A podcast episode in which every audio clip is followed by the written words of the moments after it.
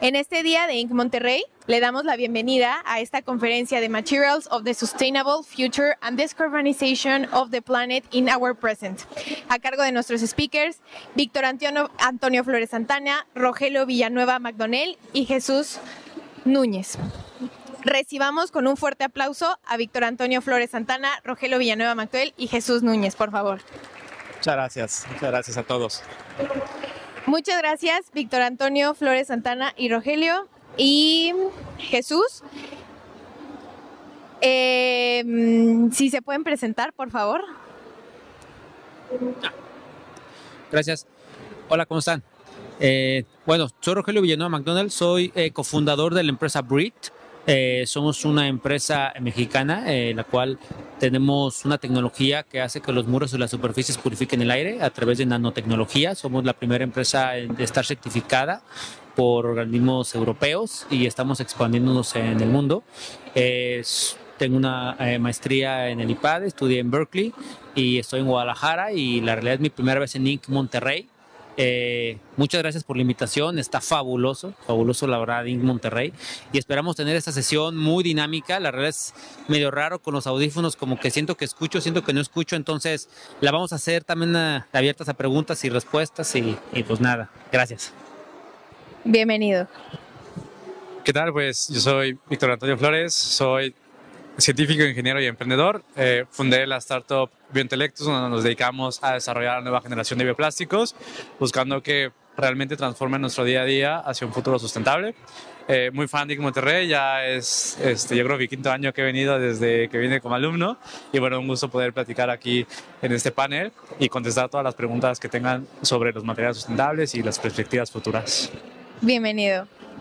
Bueno, muchas gracias, mucho gusto. Yo soy Jesús Núñez, eh, como aquí nuestros eh, colegas eh, científicos, ingenieros, especialistas en sostenibilidad. Mi especialidad también es, también es en materiales sustentables, sostenibles. Tengo, soy egresado del TEC de Monterrey. Tengo más de 23 años de experiencia en la industria de alimentos, específicamente tratando de solucionar temas de envasado, de empacado y volver productos más rentables. Eh, soy fundador de dos empresas en México, una en Estados Unidos, todas de alimentos. Y bueno, eh, tengo estudios de posgrado en el TEC, en el IPADE, en Harvard Business School y en el IS de España. Pues mucho gusto, muchas gracias y bueno, bienvenidos. Es un, es un gusto tenerlos ustedes aquí en este espacio, en el Sustainability Stage, que obviamente para, para nosotros que estamos interesados en este tema, pues es básico, es, es, es clara la idea de querer tener una visión más a futuro y más clara de cómo salvar o cómo solucionar problemas de nuestro planeta. Muchísimas gracias, bienvenidos a los tres y como podrán ver tenemos unas ponencias increíbles el día de hoy, así que los invito a quedarse toda la sesión y recuerden que pueden hacer preguntas al final, ¿vale? Bienvenidos. Gracias. Bueno, me va, a tocar la parte más difícil, que es tratar de entender las dos ideas de estos dos señores expertos en el tema. Y hemos dividido en cuatro fases la charla, ¿no? La primera, que tiene que ver con descarbonización y su evolución. Y para ello me gustaría preguntarle tanto a Víctor como a Rogelio, desde su punto de vista muy particular, ¿cómo nos explican ellos qué es descarbonización y por qué es un tema que debería de preocuparnos? Orden alfabético, A ver, yo traía unos slides, a ver si... ¿No los cargaron? Ah, no pasa nada. Uy, ya. Em, a ver, lo voy a tratar de, de simplificar en el tema de la descarbonización, porque a mí también me costó trabajo entenderlo cuando me metí hace algunos años al tema sostenible o sustentable y ahorita está más de moda. Eh, prácticamente eh, la descarbonización desde el punto de vista como lo estamos viendo es hoy en día en sí la, eh, el carbono que, que se emite en la Tierra no es que en sí sea malo. El problema es que tenemos un exceso de dióxido de carbono en la atmósfera y veámoslo como una olla de presión eh, y en el tema del calentamiento global. Eh, al final del día, nosotros tenemos una cantidad de carbono que puede soportar la Tierra y hoy en día tenemos más cantidad de dióxido de carbono y la Tierra se calienta. Simplemente está más caliente y como está más caliente, tenemos una cantidad de consecuencias. Y somos 8 mil millones de personas, consumimos una cantidad de energía brutal y eh, la consecuencia es que nosotros no podemos mitigar esa cantidad de dióxido de carbono. Entonces, esta descarbonización es muy importante derivado de que emitimos más dióxido de carbono del que estamos mitigando. Es por eso están estos eh, eh, conceptos que estamos escuchando de net zero y nature positive, que lo, vamos a escuchar más adelante en la sesión. Pero un, un concepto que creo que es muy importante, porque sé que aquí hay empresarios, hay científicos en esta sala, hay emprendedores, hay estudiantes, entonces hay gente que sabe más que yo que está del otro lado y hay gente eh, en la cual ahorita vamos a interactuar. Eh, luego nos dicen que somos expertos en la materia, pero al final del día yo, creo mucho en la interacción y estamos aprendiendo. En México y en Latinoamérica estamos aprendiendo de estos conceptos también. Este, y, y luego hay que entender quiénes son los países que emiten el dióxido de carbono y quiénes son los países que están sufriendo las consecuencias del dióxido de carbono. Pero eso es para empezar con el tema de la descarbonización. ¿Tú qué opinas, Víctor? Para ti, ¿qué es descarbonización? Claro, creo que uh, si lo pudiera poner de una manera muy sencilla, uh, cada uno de nosotros simplemente está respirando, está emitiendo cierta, cierto gas de CO2. Y cuando caminan, tienen, van emitiendo cierto este, gas de CO2. Al dormir, las plantas también, los animales, todos tenemos esa como parámetro, ¿no? Imagínense que se les pone aquí arriba un indicador de cuánto genera. Y si lo vemos en la forma de la sociedad, la industria, un camión, ¿no? O sea, que el camión se esté moviendo, que el carro se esté moviendo, que una persona esté empacando un producto, que estén las luces prendidas, que estén los micrófonos y la batería, todo tiene justo eh, una relación con el carbono que se está soltando a través por esa necesidad energética, ¿no? Eh, y lo que se entiende de descarbonización, pues claro que es de diferentes sectores, desde cómo generamos electricidad que no genere el CO2, cómo creamos materiales que, que no utilicen una emisión de CO2 para ser fabricados, hasta cómo creamos nuevas tecnologías que absorban CO2 y puedan llegar a un nuevo estándar. Entonces, esta descarbonización se busca en la sociedad, en la cadena de suministro, en los alimentos, en el transporte, en los textiles, y por eso es algo como tan global, pero se puede entender así, ¿no? Que hay muchas formas de, de abordarlo exactamente por la problemática que menciona, o sea, todo emite demasiado carbono que al final llegamos a un problema de decir, hay que quitarlo de algún lugar. Entonces, ¿dónde está la innovación? ¿Dónde está la tecnología? Que nos puede empezar a marcar la pauta de dónde podemos ir descarbonizando, donde ya no es necesario. Entonces, más o menos es una forma en la que yo introduciría, los introduciría al tema si alguien pues está interesado, pero no les queda como tan claro. Joven. Y sobre todo, como bien comentaba Rogelio, como tú comentas, Víctor, es un tema que además de ser importante, es un tema en tendencia, todos estamos aprendiendo cada día sobre, sobre el mismo. Y cuando preparamos este panel, cuando estuvimos revisando qué temas tocar, sin duda una de las principales eh, disyuntivas fue, bueno, ¿qué, tan, qué, tan, ¿qué tanto profundizamos en el tema? ¿Qué tanto es importante llegar? Y, bueno, esto es dinámico. Y tan dinámico es que día a día hay avances. ¿Qué avances ustedes desde tu empresa, desde tu punto de acción, Rogelio, desde tu, tu, actividad en bioplásticos, cuáles son los avances que ustedes ven? ¿Cuáles son las nuevas tecnologías que hay que estar viendo y cómo podemos estar atentos a ellas? Ah, eh, complemento esta respuesta, esta pregunta eh, que nos haces con lo siguiente y esta es la manera de analizarlo. Hoy en día eh, el vuelo que tomamos para estar aquí produce eh, dióxido de carbono. Si ustedes inclusive toman un vuelo y lo y hagan la prueba en, Google, métanse a ver un vuelo en Europa y ya nos no, les da dos líneas, les dice el precio y les dice las toneladas de CO2 que está emitiendo. El CO2 ya es una moneda de cambio, una moneda de cambio que se está internacionalizando en cuanto a un, una transacción. Y, de hecho les doy un tip, ahí les da un tip de vuelo. Eh, si no quieren pagar su asiento, eh, porque no quieren pagar su asiento y les da igual donde se sienten, compren el bono de carbono y les va a tocar un buen asiento. Se los premian las aerolíneas. Yo normalmente lo compro Aeroméxico, Viva Aerobús, por ejemplo, aquí en mucho Monterrey. Normalmente les va a dar un, asiento premium cuando ustedes pagan esos 50 o 70 pesos por, la, por el boleto de huella de carbono. Se los va a dar. No les va a dar el de la orilla, no les va a dar el de la ventana, les va a dar el del medio, pero se los va a dar VIP. Porque se los está premiando, porque ustedes no tendrían por qué regalarle 70 pesos o 50 pesos por una huella de carbono, porque es voluntario. Entonces, el saco que tenemos, la playera que tenemos, si ahorita midiéramos la cantidad de carbono que tenemos en toda la vestimenta que tenemos, la comida que comemos, la silla en la que estamos sentados, todo lo podríamos carbonizar.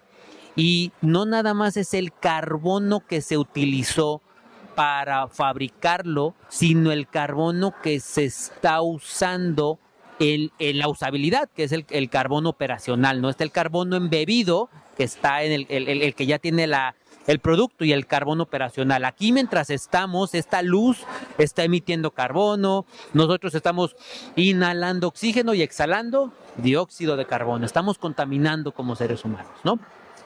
Entonces, meramente para poner en, en contexto esto. Y específicamente nosotros lo que estamos haciendo en BRIT, eh, eh, en los contaminantes del medio ambiente, el 80% de los contaminantes que se dan por los combustibles fósiles es eh, el 80% es dióxido de carbono. El segundo contaminante más fuerte, es, más fuerte es el metano. El tercer contaminante más fuerte es el óxido nitroso. El óxido nitroso o el NOx, como también se le conoce, o NO2 y otras partículas de NO, es el que respiramos directamente como seres humanos. Nosotros no respiramos el dióxido de carbono, nosotros respiramos el óxido nitroso. El óxido nitroso es el que nos enferma, lo emiten los combustibles fósiles. Nosotros tenemos una tecnología en la cual degrada el óxido nitroso. En pocas palabras, ponemos, para términos simples, una pintura transparente que, se, que, que purifica el aire. Esta tecnología la hacemos a través de, eh, un método que se llama fotocatálisis, una, y, esta, y esta tecnología la hemos certificado en Europa directamente. Entonces, nosotros en cuanto ponemos una pintura transparente, que es la primera versión que tenemos, eh, estamos purificando el aire, degradando el óxido nitroso y nos certificamos en Europa. Porque ¿qué es lo más complicado de purificar el aire? Es hacer visible lo invisible. ¿Qué nos pasó con el COVID? Con el COVID no veíamos el COVID. ¿Quién lo veía? Nadie.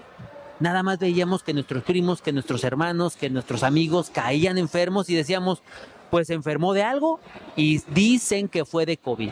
Y no lo creíamos.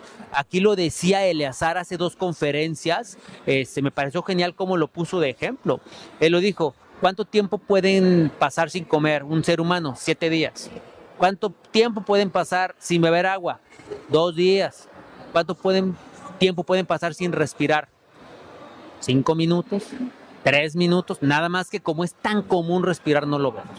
Nuestra tecnología específicamente lo que hace es purifica el aire a través de la degradación del óxido nitroso, que es el tercer contaminante más fuerte derivado de los combustibles fósiles. Muchas gracias, Rogelio. Víctor, desde tu punto científico, desde tu área de expertise, que son los bioplásticos, ¿qué avances existen y qué, qué tecnologías nuevas están apareciendo? Claro, eh, una de las cosas que en Biointelectus hacemos es enfocarnos justo en la parte de cómo descarbonizamos, cómo quitamos la dependencia del plástico a los residuos eh, justo fósiles no renovables que están implementados en nuestro día a día. Y uno de los estudios que hizo Biointelectus, o más bien lo que nos dimos cuenta, es que aproximadamente el 50% de los residuos plásticos que tenemos están asociados a un envase. Entonces, por eso nosotros nos dedicamos 100% a desarrollar envases y lo que nosotros evaluamos son dos cosas. Primero, es la materia prima, ¿no? ¿Con qué materia prima la vamos a utilizar? Eh, sé que últimamente se escucha mucho esta de la huella de carbono y de la, de la cuna a la tumba, pero en términos prácticos es encontrar la forma donde un residuo local, un residuo que en, en, mucho es tal vez incluso una problemática, ¿no? como los bagazos en, en el Caribe, ¿no? o el residuo de alguna industria eh, agroalimentaria, alguna industria eh, alimenticia que produce jugo algo así. Nosotros lo que hacemos es justo valorizar y decir, esto ya está aquí, ¿no? eso ya tiene cierto carbono capturado y cómo lo podemos transformar en estos bioplásticos. Y el segundo, la segunda vertical obviamente viene en el, en el diseño, ¿no? Creamos un material creamos un envase pensando exactamente su tiempo de biodegradabilidad. Y otra de las cosas que creemos es que se puede generar un nuevo estándar de sustentabilidad, porque el estándar de sustentabilidad que existe dentro de los plásticos es, es reciclable, es reciclado, y cuando incluso a través de los bioplásticos llegar a alcances como es compostable en tres semanas, seis semanas, eh, no máximo de seis meses, ¿no? Eso es una de las cosas que buscamos, que estamos alcanzando, ¿no? Poco a poco, enfocándonos a decir, creemos que una empresa no puede tener un producto neutro en carbono, por ejemplo, si no también hace una migración de empaque. Puede hacer migración de, de, energía, puede hacer migración de productos, de ingredientes, pero esta migración de empaque también es necesario para alcanzar nuevos estándares. Entonces, eso a través de los cuales nos apasiona mucho, de los cuales trabajamos día a día, buscando que tener estos, estos intercambios ¿no? de de tecnología, lo que antes existía y lo que no, ¿no? Y para nosotros, pues también, de alguna forma muy curioso, eh, también trabajamos con algo que no alcanzamos a ver o se pensaba que era el residuo plástico, pero pues a fin de cuentas ya está en todos lados que cada vez es más palpable. Entonces eso es lo que intentamos eh, enfocarnos porque parte de lo que hay que aprender es justo una vez que lo desechas, también tienes una cierta huella de carbono, el estar la basura, estar constante, el evitar el tratamiento y es una de las cosas como tratamos de de atacar con este tipo de desarrollo de materiales, ¿no? Qué interesante, desde el punto de vista de, de ambos, como expertos, como especialistas, como personas, eh, como empresarios que están haciendo un cambio en la, en la sociedad, en el planeta. Y me gustaría que, que, así rápidamente, ustedes que están en el público, levantara la mano para quienes, quienes han venido más de una vez a Inc. Monterrey. Perfecto, muy bien. Inc. Monterrey tiene 11 años y es, es claro el enfoque de esta edición en donde están, es Face the Future. Bajo esta tónica, bajo esta dinámica de Face the Future, ¿qué es lo que ustedes ven 10 años después en este tema de descarbonización y materiales eh, disruptivos eh, emergentes? ¿Por qué siempre yo primero? ¿Quieres, ¿Quieres, que le empiece yo? Dale. Sí. Eh, creo que en tema, o sea, para mí en tema de bioplásticos, que veo en 10 años es un poco más fácil de utilizar porque es lo que soñamos diario. ¿no? Dentro de Biointelectus, dentro de eh, las pláticas que damos es como, ¿qué queremos construir? ¿no? Siempre lo que le platico, o más bien lo que le digo a mi equipo de trabajo es, en 10 años esto va a pasar. ¿Qué lo va a hacer? O sea, vamos a esperar a que el mundo lo haga o lo vamos a querer hacer nosotros.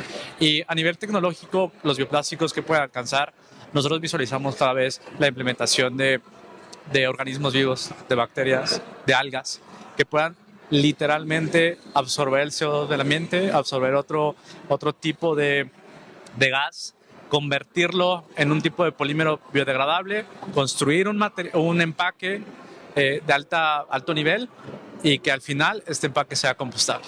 Entonces, también una de las cosas que visualizamos que en 10 años seguramente pasen es justo estos organismos, bacterias, hongos, que utilicen el plástico como materia prima, que lo puedan absorber, que lo puedan comer, que lo puedan digerir y crear al mismo tiempo un bioplástico, generando estos conceptos nuevos que se llaman biorefinerías. Y no solo eso, sino en tema como de a nivel sustentable, justo marcar una pauta, pero también la forma en que construimos las empresas, en la forma que construimos la fabricación, en la forma que migramos, en la forma que producimos, en la forma en la que nosotros interactuamos, ¿no? Empezamos a interactuar y decir, ah, ok, esto es un plástico de origen biológico, esto es un plástico eh, compostable, ¿no? Y, y y, y, transicionar de esa sensación de que el plástico es perfecto, es duro, es, es uniforme, porque obviamente te da esa sensación porque es eterno, ¿no? Y justo empezar a identificar como, claro, yo veo que esto es orgánico, ¿no? o sea, que no haya duda de si es biodegradable o no, porque ya hay una claridad y una transición social. Y es de las cosas que nosotros visualizamos que tal vez pase menos de 10 años, tal vez por la complejidad de escalabilidad, tal vez sí, claro. pero estas tecnologías de cómo descarbonizamos completamente los materiales, textiles, o sea, cómo fabricamos eh, a través de eh, biotecnología, ¿no? Eh, piel sintética, este, piel, este, igual, o sea, de peluche, ¿no? Y, y, hemos visto muchos, muchos avances que está pasando alrededor de toda la comunidad científica, de cómo empujan los biomateriales, los bioplásticos, y sin duda es algo que en 10 años eh, nos va a tocar a todos, ¿no? O sea, y, y, justo invitarlos a ser early adopters, ¿no? Decir, oye, yo soy team bioplásticos, yo soy team eh, este, aditivos de, de eh, fotoregeneración y mucho más, ¿no? Entonces creo que esto es el futuro que nos espera, creo que es las siguientes carreras que se van a estar generando, los siguientes emprendedores, ¿no? El siguiente ciclo tal vez, o algo de lo que estamos aquí hablando, alguien lo trae, ¿no? Lo prototipa y seguramente eso es lo que estamos, vamos a estar viendo. Y, como bien dices, no, no hay que esperarse 10 años para tomar una acción. Eh, por ejemplo, el maratón de Tokio ya tiene edible plastics y el agua ya no te la dan en la bolsita, sino te la dan en una cápsula que es comestible totalmente. Y, ¿tú, tú, conoces esta tecnología, has visto, ¿qué nos puedes contar al respecto? Sí, es, hay una empresa eh, particular que se llama Notpla, ¿no? Donde utiliza, utiliza alginatos, ¿no? Y PHAs y que son polímeros degradables. en muchos incluso son polímeros comestibles, que no se trata que te los comas, pero que no te interacciona, ¿no? que no tienes problema, que pueden encapsular perfectamente el agua y, y desaparece la necesidad de un empaque. Entonces, unas cosas como súper interesante y esta empresa lo ha hecho muy bien. Se ha ido a los maratones de diferentes lados. Nueva York. Y los da. Y entonces, y, y es parte de el cómo un corredor acostumbrado a agarrar una botella, agarrar un vaso y tirarlo, se da cuenta que se está hidratando y no hay packaging, no hay empaque, no hay forma. Entonces, o sea, son la nueva transición, son cosas que ya existen y seguramente si eso se puede hacer hoy, si eso ya se hizo hoy. O 10 años. Claro, Imagínate en el Inc. 2033. Claro, tal vez todo está hecho de plástico, ¿no? De plástico. Claro. Sí, sí, sí. Muy, muy interesante. Rogelio, hace, hace 20 minutos, 30 minutos platicábamos con, con Denise, y yo la vi que está ahí al fondo, sobre el real estate, sobre cómo con tu empresa traes proyectos, traes proyectos que están hoy en día suenan muy, muy futuriables, muy a futuro, pero que sinceramente yo los veo, a, dos años los veo aplicados en los nuevos desarrollos eh, turísticos, en los nuevos desarrollos residenciales, complejos verticales, etcétera. Desde tu punto de vista, qué tendencias hay que estar qué tendencias hay que seguir, que estar atentos y qué crees tú que siga para el link de 2033, 10 años. Bien, creo que a mí, a mí me, me, emociona mucho porque creo que aquí están los futuros clientes, los actuales consumidores de productos de bioplásticos, de breed, el tema de food tech, sustainability, eh, porque no nada más son estos, nos faltan desarrollar muchas, muchas cosas pensando futuro.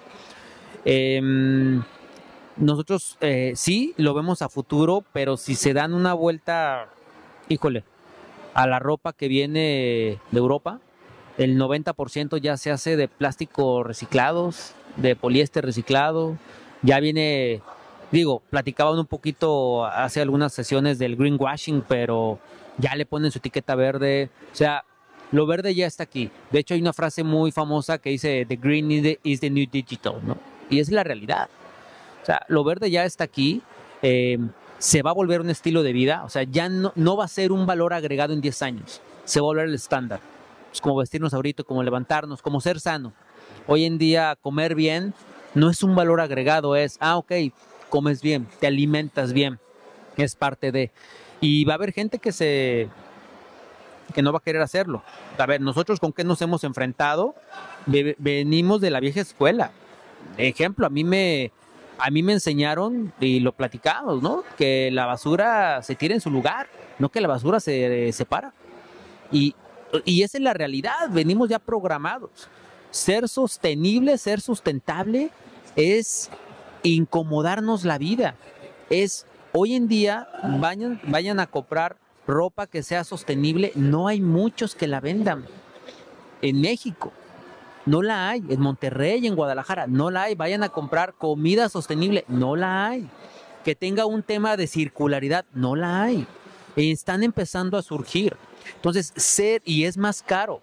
De hecho, hay estudios que te dicen eh, que la que la gente está dispuesta a pagar hasta un 20% más por productos verdes, porque saben que cuestan más caro, porque hoy en día vivimos en una sociedad de conveniencia, pero una conveniencia de facilidad de alcance, no de que me convenga.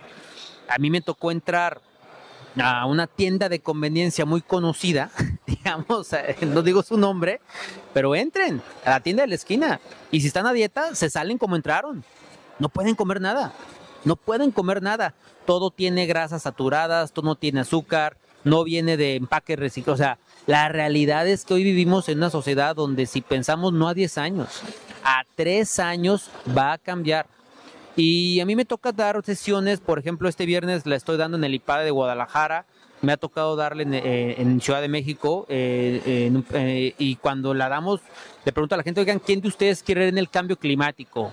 Y más de la mitad no cree en el cambio climático. Esa es la realidad del empresario que tenemos en México y en Latinoamérica. Estuve hace algunas semanas en Colombia, fue algo muy similar. Y esa es la realidad en la que vivimos. Em, y lo que les digo es, a ver, vamos a asumir que no creemos, esto, estamos de acuerdo, no creemos que existe y que en 10 años no va a suceder. Independientemente de eso, ¿quién de ustedes es proveedor de Walmart? ¿Quién de ustedes es proveedor de Home Depot? Ah, bueno, las siguientes características de regulaciones que les van a pedir los proveedores de Walmart, de Home Depot y todos los globales, nada más métanse a un concepto, se llama The First Movers Coalition. Es el movimiento que está en el World Economic Forum de las empresas que ya les está pidiendo el World Economic Forum que les pidan a sus proveedores que tengan prácticas sostenibles. Y hablamos de prácticas de B Corp, de ESG, eh, todo el tema LEED, certificaciones. Si no lo hacen por convicción, lo van a empezar a tener que hacer por supervivencia de sus empresas. Si no reciclan, se los van a pedir. Si no documentan sus procesos en tema de sostenibilidad, se los van a pedir. Si no utilizan bioplásticos, se los van a pedir. Y pues como decimos, ¿no? El que pega primero pega dos veces. Entonces, ¿cómo se ve el futuro? Pues no en 10 años, en 3 años, las empresas y los emprendedores que se enfoquen en el tema de la sostenibilidad van a ser los primeros que estén en el mercado. Y eso es, una, algo muy cierto, ¿no? Eh, en Latinoamérica no se está viviendo todavía como tal, pero en Estados Unidos y sobre todo en Europa ya te lo piden. Y es tan, va a llegar a nosotros, yo lo veo como desde el punto de vista procesador de alimentos, esta necesidad nos va a llegar como nos llegó la norma oficial, la NOM 051 del etiquetado. Va a llegar de golpe, va a llegar sin que estemos preparados y lo vamos a tener que hacer porque va a ser un requisito. Y, yo veo que esto llega en menos de cinco años. Perdón, y, nada más, este, un tema interesante, este, nosotros eh, queríamos ir a la COP28 representando a México, no podemos ir porque no hay lugares para representar a México cuando tenemos el lugar del Pacto Mundial de las Naciones Unidas, nosotros pertenecemos al Pacto Mundial, tenemos el lugar del Pacto Mundial de México y no podemos ir porque no hay lugares del gobierno mexicano, porque el gobierno mexicano mandó a 15 personas. Yo hablé con la jefa del cambio climático del gobierno mexicano y sí le cuestioné, le dije, oye, ¿cómo es posible que des 15 lugares cuando van 80 mil personas a la COP28? Esa es la realidad. Y sí le digo, desafortunadamente, algo que estuve hace unas semanas en Bruselas en unas dando unas pláticas, eh, sí desaparecimos del mapa en los últimos cinco años como México. O sea, sí estamos, sí somos irrelevantes en mucho de lo que hizo ProMéxico, mucho de lo que hizo. Entonces, tenemos una gran tarea por delante. Tenemos una gran tarea por hacer y no es culpa, no echemos culpas, es culpa, al gobierno, no, es somos parte corresponsables de que tenemos que sacar a México adelante. Este, hoy en día nuestra prioridad no es el eje climático, pero tenemos que ayudarnos como industria privada a, eh, a que sea el tema climático una prioridad. Interesante, y tiene razón. Cinco años, estos cinco años han sido perdidos. Y por último, el call to action. ¿Qué podemos hacer? Todos somos consumidores. Dentro del foro Estamos empresarios, emprendedores, académicos, pero todos final al final del día somos consumidores. ¿Cuál es nuestra función? ¿Cuál es, ¿Qué podemos hacer para marcar una diferencia ya que estamos nosotros aquí? Si estamos aquí es porque realmente nos interesa el tema. ¿Cómo podemos empezar? Y dos, ¿cómo podemos ayudar a que nuestras familias, nuestros amigos, nuestros colaboradores, compañeros de trabajo sigan también bajo este cambio? Creo que una forma muy, muy tangible es que nos tenemos que volver embajadores de esas empresas, de esos proyectos. Los compañeros que están eh, pichando las startups que están surgiendo en temas de sustentabilidad, empezar a identificarlas, conocerlas, seguirlas, platicar sobre, oye, eh, por ejemplo, ¿no? Eh, en México no hay nadie que haga plásticos. Bueno, pues ya conocieron a mi intelectos. Y en un año seguramente van a decir, oye, no hay nadie que haga caucho biológico. Ah, pues mira, ya hay una startup. Y esto va a pasar. Y esto va a ser un dominó, donde en nosotros eh, las conversaciones estemos hablando de estos emprendedores, de estas empresas que están adoptando, de estos materiales, que, que aprendamos sus nombres, ¿no? Nos va a permitir que realmente estemos generando un impacto porque esto pasó, ha pasado mucho en el tema de, salud, de higiene, de mil cosas. Esos cambios de comportamiento vienen de una convicción, de ser un embajador de que creo en la sustentabilidad, que creo que existe un nuevo estándar, ¿no? por ejemplo, el tema de empaques. Nosotros estamos seguros de eso, que se puede alcanzar eh, empaques circulares, que se pueden alcanzar empaques compostables, sin microplásticos, sin aditivos, que claro, es difícil, ha sido retador, llevamos cinco años en desarrollo y escalabilidad, pero sabemos que eso se puede y es algo donde nos paramos, siempre lo platicamos. Eh, yo siempre digo, o sea, alguien que no conoce los bioplásticos, después de que lo platicamos, se vuelve a ti bioplásticos porque simplemente tal vez nunca había escuchado lo suficiente. Entonces, ser embajadores, de platicar de todas esas eh, empresas, todas esas tecnologías, que decir que sí existe algo que está cambiando. Y entonces tomamos la realidad, que es algo que no podemos eh, hacer de vista gorda, pero también decimos, ok, o sea, sí hay personas que están intentando, hay empresas, las conozco, eh, hablo de ellas, etcétera, y poco a poco empezar a, utilizar los productos y vivirlos de primera mano. Decir, oye, pues yo vi con estos emprendedores que estuvieron en Inc. 2023 eh, y ya es 2030 y mira, ya crearon eh, la nueva tecnología de tal y entonces yo quiero ser los primeros que los agarro, no por la tendencia, sino porque he visto su desarrollo, he visto su conocimiento, los he seguido y de alguna forma em, empatizo, ¿no? Y esto también nos va a ayudar a, discernir mucho el greenwashing, ¿no? Porque cuando algo eh, te dicen y no lo entiendes, es porque pues dices, ah, tal vez no lo encuentro. Y el mejor call to action que les puedo dar es eso, es decir, empiezo a ubicar a estos emprendedores, a estas empresas, estas tecnologías, y decir, ok, es que hacen esto, ¿no? Tal vez una pintura así en mi casa, tal vez 3, 4 años, ya hace una decisión que digo, ah, es que yo la quiero porque hace mucho entendí y ahora puedo hacer este approach. Ahora ya hay un producto muy comercial que yo lo puedo tener así tal cual. Y mil otras cosas. Es la mejor forma que creo que estas cosas se pueden acelerar y también se pueden sorprender. Decir, oye, yo nunca me imaginé que esto podría pasar, que esto se podría hacer o que este impacto positivo podemos tener, ¿no? De tener una vida neutra en carbono, una vida con un carbono todavía positivo, ¿no? De que este, absorbemos más de lo que podemos eh, generar y, bueno, tecnologías así. Al igual que en 10 años esto va a pasar y laboralmente vamos a estar involucrados en 10 años. Entonces son empresas que tal vez en un futuro te contraten o a las que realmente le compres. Entonces es parte de que tener la periferia. O sea, hay que conocerlos, hay que ubicarlos y para eso estamos nosotros, ¿no? Para contarles un poquito lo que está pasando en el mundo, traer información de Bruselas, traer información de diferentes lados y que su curiosidad empiece a, a tener como frutos, ¿no? Entonces creo que eso es el mejor consejo de acción que les podría dar. Sí, Sí, lo, lo, que es que queremos hacerlo como también interactivo. Si alguien tiene un punto de vista, también un desacuerdo se vale. Oye, no, digo, ahora sí que para eso es esto, así crecemos. Pero bueno, es call to action es, a ver, si van, ahorita viene el buen fin. ¿De qué se trata el buen fin? De comprar. Sería, si no lo necesitan, no lo compren. No, no quiero ser yo, pero al final si no lo necesitan, no lo compren. ¿Cuál es la manera más sostenible de ser? No lo necesitas, no lo compres. Ese es lo más, o sea, si antes de pensar en reciclable, antes de pensar en rediseño, pues no lo necesitas, no lo compres. Aunque ya lo tienes que comprar piensa lo que tantas veces lo tienes que usar, ve las marcas que están detrás, eh, en el tema de la ropa, en el tema de los materiales. Vean si hay una alternativa sostenible, una marca sostenible. Complíquense un poquito la vida ahí en ese sentido. Tenemos todas las redes sociales y todas las plataformas de venta en línea. Oye, voy a comprar estos audífonos. ¿Hay algo verde? Voy a comprar esta funda de celular. ¿Hay algo que venga de caucho, de algo reciclado? Van a ayudar. Mientras más ustedes compren más, van a ayudar puedo dar ese paso, híjole, me va a costar un poquito más. De todas maneras, si no compras esa funda de 100, de 500, de 1000 o de 2000 pesos, eh, hubieras, hubieras gastado en algo más. Esa comida, ¿hay algo que tenga un ingrediente de economía circular? Y no es difícil, la, realidad es que ahorita hay mucho por hacer en los materiales sostenibles. Hay cinco o siete conceptos en tema de materiales sostenibles. Está la energía renovable, está la descarbonización, está la economía circular, este, está la energía solar. Eh, aquí ya no tenemos la energía eólica, o sea, no, no hay demasiado por hacer.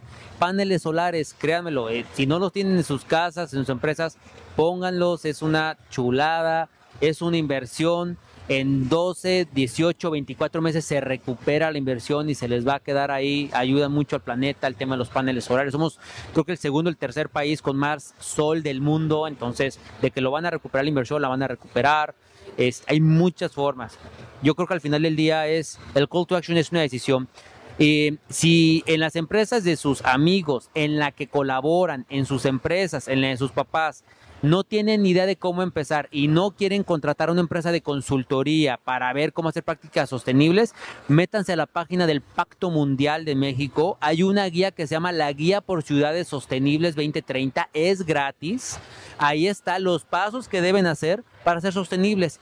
Todos los pasos ahí están.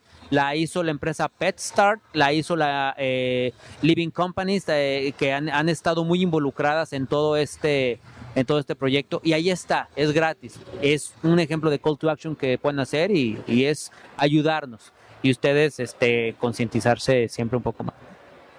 Rogelio, Víctor, muchísimas gracias y vamos ahora a la sesión de preguntas y respuestas. Muchas gracias y bueno, esperamos a ver si hay respuestas de aquí del público.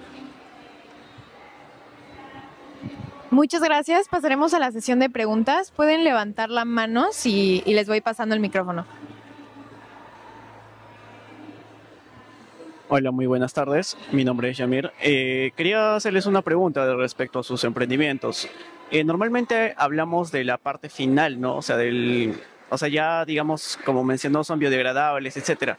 Pero ¿cómo han enfrentado el tema de análisis de ciclo de vida, o sea, el tema de producción? Por ejemplo, según las investigaciones que hice y también las que ya están publicadas, eh, por ejemplo, los materiales plásticos, oh, perdón, los biodegradables, eh, en la parte de de, en la producción demandan mucho más recurso hídrico y energía que los plásticos no convencionales, ¿no? Entonces quería ver cómo han enfrentado esa parte o cómo lo han compensado.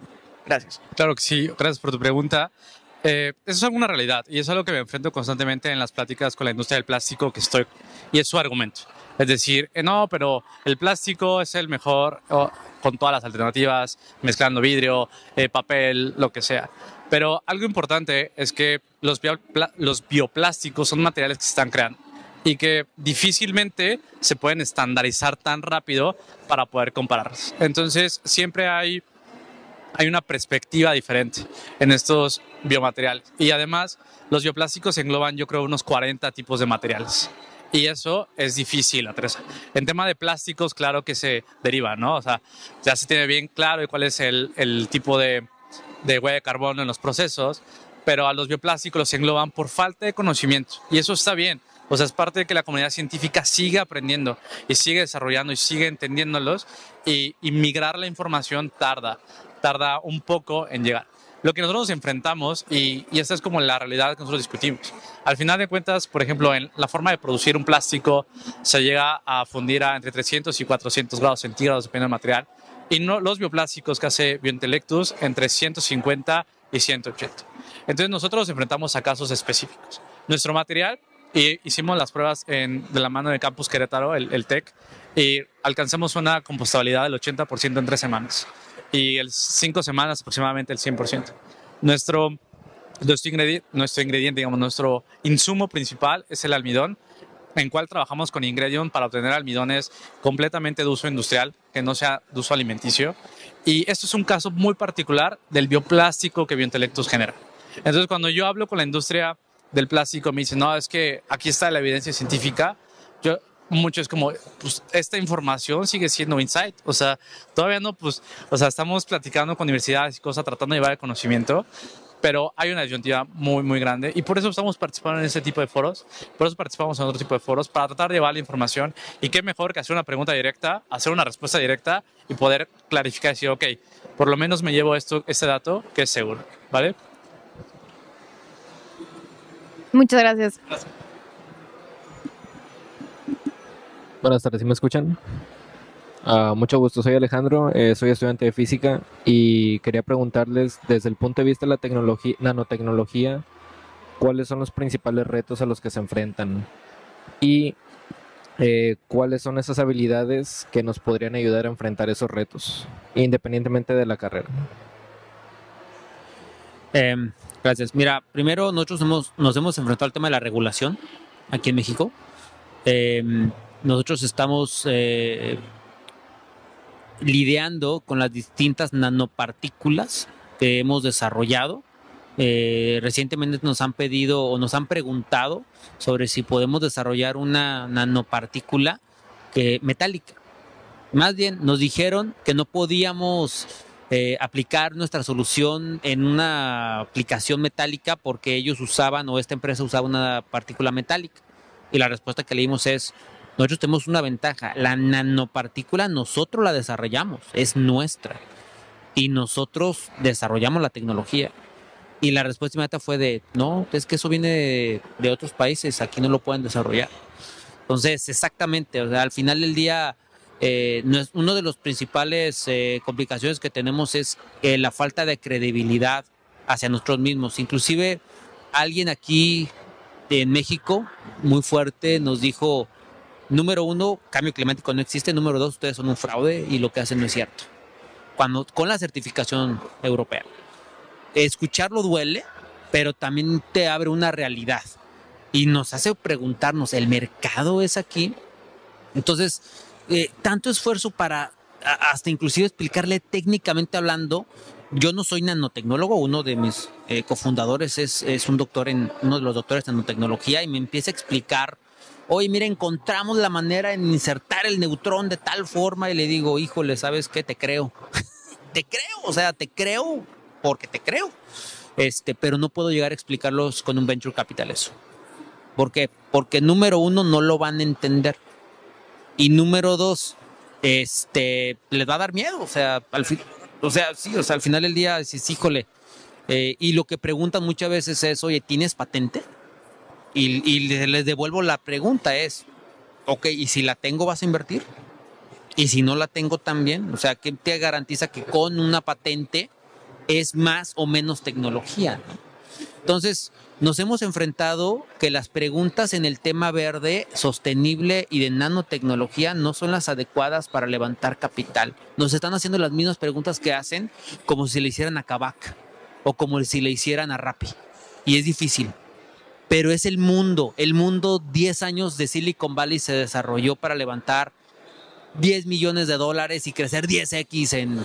Y ese es el mundo. De hecho, literalmente ahorita en 10 minutos, 5 minutos me toca ir corriendo a Ciudad de México porque voy a ver un Venture Capital en la noche, en la tarde-noche, y es eso, es ir pichando, ir pichando, ir viendo, y son grandes inversionistas, pero son algunos de los, mezclar la tecnología con un ingrediente, con, un tema ya de crecimiento sostenible y aplicado a la realidad, que luego la nanotecnología es de investigación constante y nunca tienes un resultado final, final, final, sino que siempre es y ahora puedo mejorar y ahora puedo mejorar y ahora ya salió, salió este bien y regresa al paso 3, es difícil comprender.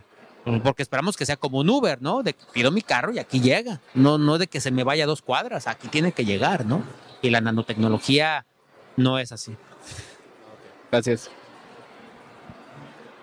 Creo que tenemos tiempo para una pregunta nada más. más ¿Una nada más? Sí. Gracias, buenas tardes. Mi nombre es Néstor y yo quisiera preguntarles, ya, ya comentaron algo respecto a la pregunta, desde el punto de vista comercial.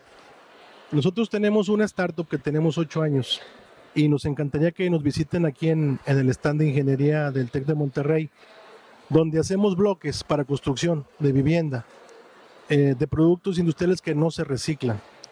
Y tenemos ocho años y hemos avanzado en la construcción residencial. Pero cuando queremos ir a los bancos, a las farmacias, a, los hoteles, hay una resistencia como la que platicaron los dos, en el sentido de, cómo, cómo está tu referencia, dónde tienes obras, dónde hay eh, proyectos que ya has realizado comercialmente ustedes cómo le han hecho para vencer esas barreras y poder comenzar a vender a gran escala y, dar ese salto de, una empresa que nace, que tiene ventas emergentes pero que pudiéramos contribuir mucho a abaratar los costos, porque en nuestro caso, además nuestro sistema abarata el costo de la vivienda o de la construcción hasta un 50%. Aún con eso tenemos las dudas. Bueno, si abaratas un 50%, entonces la calidad de tu producto es dudosa. ¿verdad? Y cuando demostramos que tenemos una, una propiedad de hermeticidad eh, y también una, una propiedad de insonora. Entonces, ¿cómo, cómo, ¿qué nos recomendarían desde el punto de vista comercial para poder dar ese brinco que todos ocupamos? Claro, yo quería este, abrir primero, eh, porque de alguna forma lo entiendo muy bien, ¿no? Eh, yo soy un estudiante de ciencia e ingeniería, o sea, salí, ese es mi, mi ramo, y justo de esa perspectiva, lo que más me encanta es la tecnología. Y cuando emprendí me di cuenta esa disyuntiva donde era, ok, sí, tú le puedes ver mucho, mucho, mucho valor científico y puedes decir, oye, pero pues no se degrada. Y fue unas pláticas que, que tuve. Esto se composta de volada, no, estamos utilizando residuos cercanos e incluso hay una frustración de cómo es que no lo ves, ¿no? ¿Cómo es que no entiendes? ¿Cómo es que te traigo una pepita de oro? No la estás queriendo, ¿no? La estás tirando y dices, mira, esto es grava, me quedo mejor. Eh, y la forma que lo afrontamos es entender pues la otra parte. O sea, no todos eh, en la sociedad tenemos este carácter científico, este carácter ingenieril, este carácter de querer hacer cosas más desarrolladas. Y el entender que las personas buscaban y cambiar la narrativa fue de las cosas que a nosotros nos ha permitido crecer. Y justo este año aplicamos eso, ¿no? Buscando participaciones, hablando con personas, entendiendo esa parte y encontrando la forma de traducir lo que hacemos. Y, y fue lo que los primeros brincos que nos permitió también hablar con empresas. Porque bien lo mencionas, me pasó exactamente lo mismo, yo no te creo. O sea, yo estuve en un pitch aquí eh, del TEC cuando alumno y me dijeron, ¿sabes qué? Yo no te vamos a dar el pase porque yo no creo que lo que tú estás diciendo es cierto y si tú llegas a ganar y se vuelve un fraude, van a rastrear, a decir, a ver, ¿quién fue el juez que lo dejó pasar? Y eso los enfrentamos constantemente. Pero creo que es esa forma de entender. Nosotros ya entendemos la ciencia, la ingeniería, el desarrollo, la tecnología, pero es justo decir, ok, pero ¿qué le importa a las demás personas? Por eso nosotros no vendemos el material o no hacemos bolsas, porque sabemos que a las personas un cubierto de bioplástico no le interesa, no le ve valor. Tuvimos que resolver y decir, estamos haciendo envases para cosmética, para higiene personal, para las marcas que quieren hacer un cambio brutal y radical en sustentabilidad. Y tal vez la respuesta es ahí, tal vez ocho años, cinco años en una aplicación de la tecnología hay una afección que tal vez nunca se va a fabricar, pero la ventaja es que puedes pensar la tecnología en otra aplicación diferente donde la sociedad dice, aquí yo le veo valor, yo quiero esto, yo quiero esta parte. Eh, y se puede traccionar, bien lo mencionaste, el hecho de decir, yo tengo la tecnología, pues te da flexibilidad, claro que es caro y es tiempo y todo, pero no te topa, ¿no? No, dices, no es como un comerciante que dice, pues es que lo único que vendo, ¿no? Vendo plástico, sino el desarrollar tecnología. Y esa es la forma que nosotros lo hemos enfrentado hace cinco años. O sea, como que me quité el chip de científico e ingeniero, me dejé de frustrar con las personas de que no entendían que era un bioplástico y empecé a escuchar, o sea, qué era lo que era importante. Y hemos experimentado mucho en la narrativa, mucho, mucho en la narrativa a diferentes niveles y eso nos ha funcionado a nosotros. Nos ha posicionado, creo, también como alguien líder en bioplástico dentro de la industria plástica y nos permite apertura para una conversación como más, tal vez más transparente, tal vez más sincera, tal vez como, mira, es que yo veo que hacia allá y cosas por el estilo. No sé si quieran agregar algo más. Eh, ahora sí, como dicen, it's up to you. Es tu tiempo. Rápido, un minuto. Este, a ver, lo que hemos visto nosotros es, les, lo seguimos descubriendo. Eh, ¿Qué creemos nosotros? México y Latinoamérica todavía no está preparado. Esa es nuestra realidad. Eh, le faltan tres años, cinco años más o menos. No está todavía la demanda dada, eh, se va a dar. Eh, y queremos acelerar esa demanda y nos encanta y adoramos México, pero no está aquí todavía la demanda suficiente para poder soportar. Y también por eso estamos volteando a ver muy fuertemente Europa nosotros porque ahí sí está la demanda, pero pues tenemos que brincar el charco y tenemos que cumplir la normativa. Va a llegar un punto donde ambos van a estar, ¿no? Ese es uno de lo que hemos visto nosotros. Entonces, eh, pues lo vemos como, el como en el 2000, el .com, eh, decir, oye, en, el, en algún momento alguien va a encontrar la forma de vender bien los productos sostenibles. Hay que estar listos. Recuerdo el caso de las teles Zenith. Y es un caso del IPAD famosísimo, el caso de las teles Zenith. Eh, la televisión de Zenith no es, era la tele de alta definición, pero no se producía en alta definición y tampoco eh, se grababa, eh, la transmisión no era en alta definición, pero la tele era de alta definición, era esa pantalla gigante que todo el mundo veíamos en los noventas. Hasta que se pudo transmitir con alta definición y hasta que se pudo grabar en alta definición fue cuando la tele de alta definición todo el mundo la compró y se hizo asequible. Entonces creo que algunas tecnologías estamos adelantados en algunos países y tenemos que estar en el punto medio. Entonces, eh, ahora sí como dicen que se alinee el hambre con las ganas de comer y estar en el punto. Estamos nosotros este, abriendo brecha, estamos haciendo camino, pero tenemos que unirnos las empresas que lo estamos haciendo. Tenemos que hacer un pool grande y tenemos que estar juntos en esta narrativa de que esto no va a vuelta para atrás. Muchísimas gracias, Víctor, Rogelio. Ha sido una plática muy interesante. Les dejamos nuestros LinkedIns acá en los códigos QR de, eh, acá atrás por si quieren continuar la conversación con cada uno de nuestros speakers. Y pues bueno, les agradecemos que hayan participado en esta conversación. Muchas gracias.